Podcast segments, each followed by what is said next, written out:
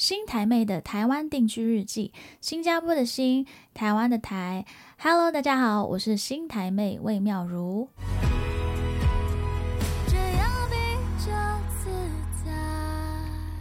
Hello，欢迎大家收听新的一集的新台妹的台湾定居日记。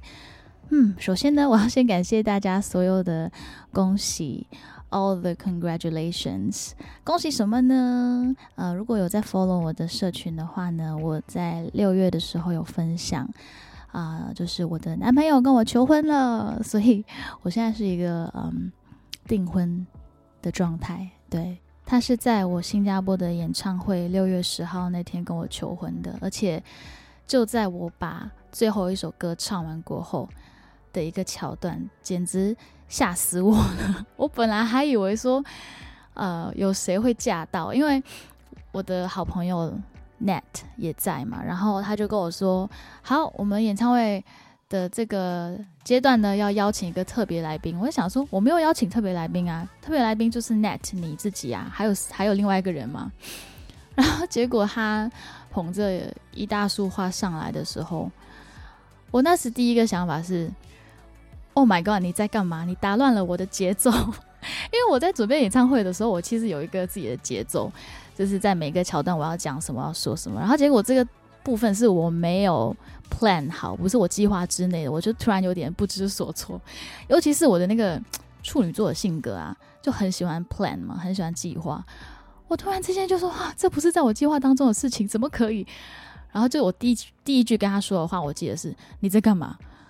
对，然后大家就开始笑，然后反正后面的事情，大家看我的那个 I G 就看到那个影片啦，就可以看到那个影片，就是他很很可爱的把我的很多首歌名都串在一起，然后嗯串成了一整段要对我说的话，对，然后就跟我求婚这样子，对我当下就很感动啊，然后就哭得稀里哗啦，嗯。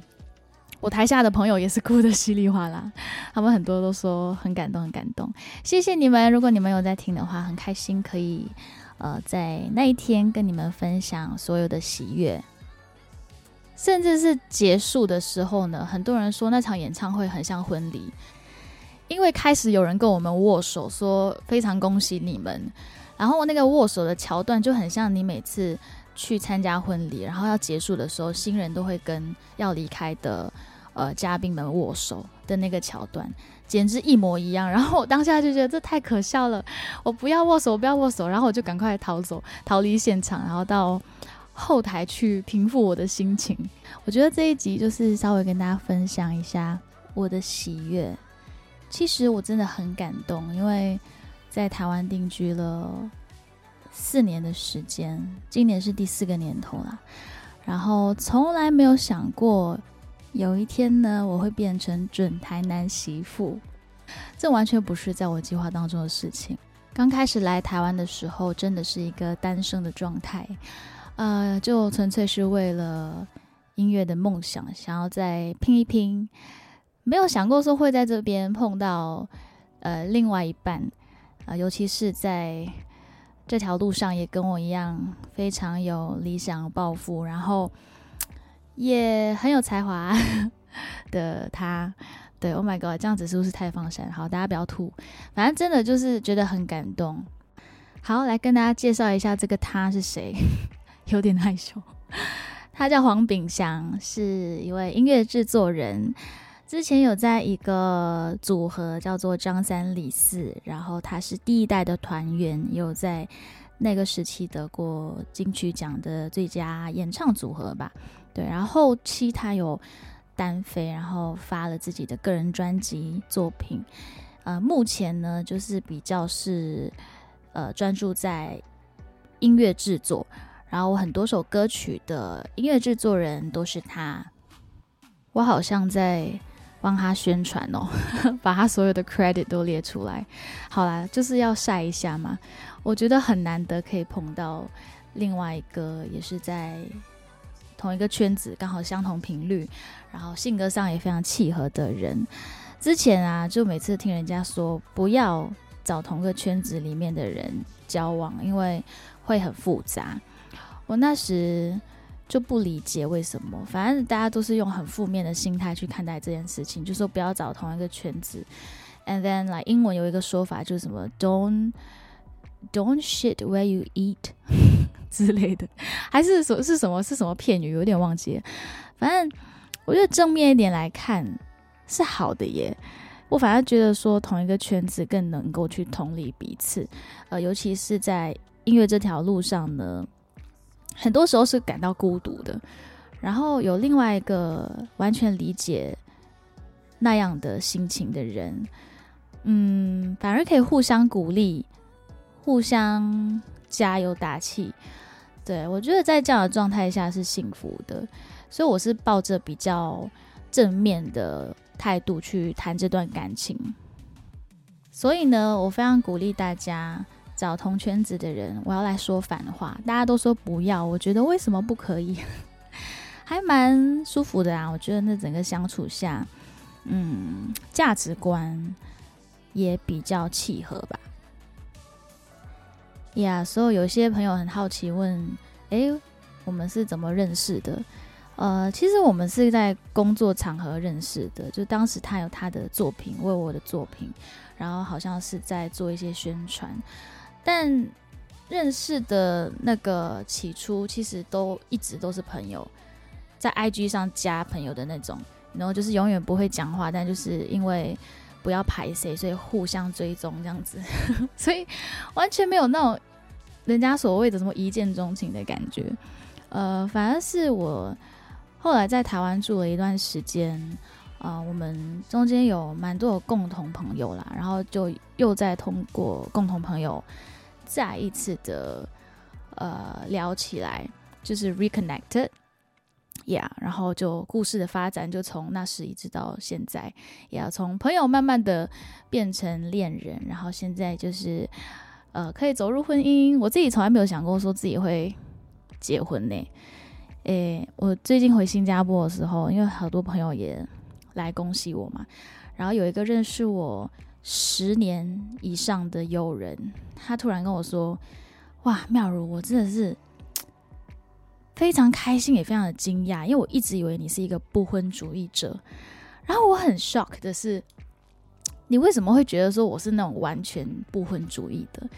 然后他就说，因为我都。”在工作上非常的拼，然后让他觉得有一种嗯女强人的感觉，所以他就觉得哎，我好像不需要另外一半。那我就觉得说，嗯，对啊，当然我我觉得我对工作很认真。那我觉得每个女生还是会渴望找到呃另外一半，可能是因为我的那个。外表看起来比较淡定啦，所以很多时候大家会觉得，哎，我很像没什么感觉这样子。不是，我也是一个有血有肉有感情的人，我会把很多的这些感情都投入在我的创作当中。嗯，然后我内心我觉得我是我是一个渴望被照顾的小女生，就是还有那个部分在在里面，那就是埋藏在里面，真的需要被挖出来。而且我只会表现这个最脆弱的一面在。最信任的人的面前，我觉得很多人都是这样子啦。可能以前受过一些伤害，然后就 once bitten twice shy，有听过这个片语吗？就是被咬过一次，然后下一次就怕了，然后就会开始有一些防备心。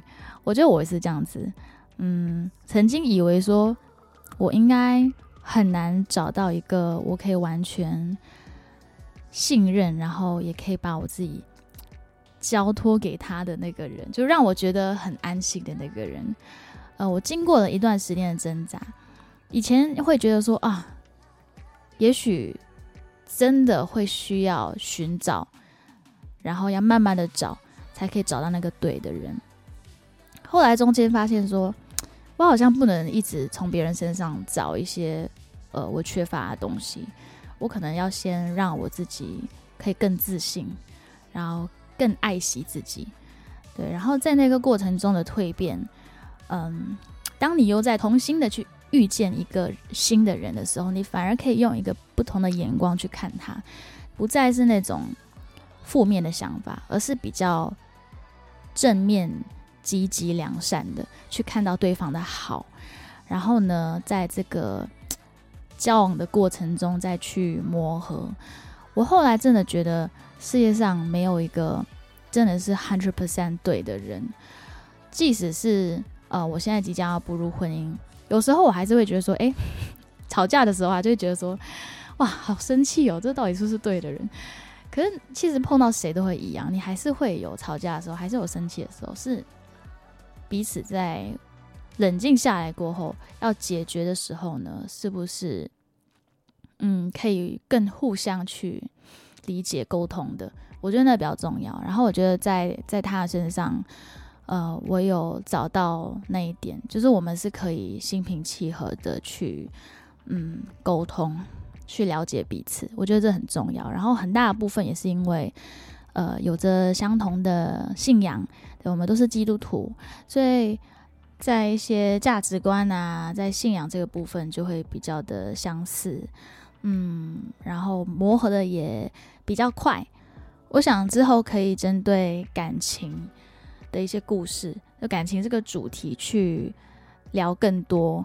嗯，我其实一直都对这个感情的部分觉得有蛮多话想说，因为本身也很多的经历，很多的故事和经验啦。但之前就觉得，哎，还没有公开之前就不会。多说什么？然后现在公开了，然后呃也非常感谢大家所有的祝福。我想我可以更坦然的去聊这些东西，然后也希望大家如果有什么想要问的，可能就是针对感情的部分，嗯，不要不要问关于我们的私事啦，对，那个就会有点八卦。对的，我我说的就是可能针对，例如嗯，如何在感情里面更有自信，又或者说。如何去学会信任对方，就这样子的一些感情主题，有什么建议的话都可以跟我说。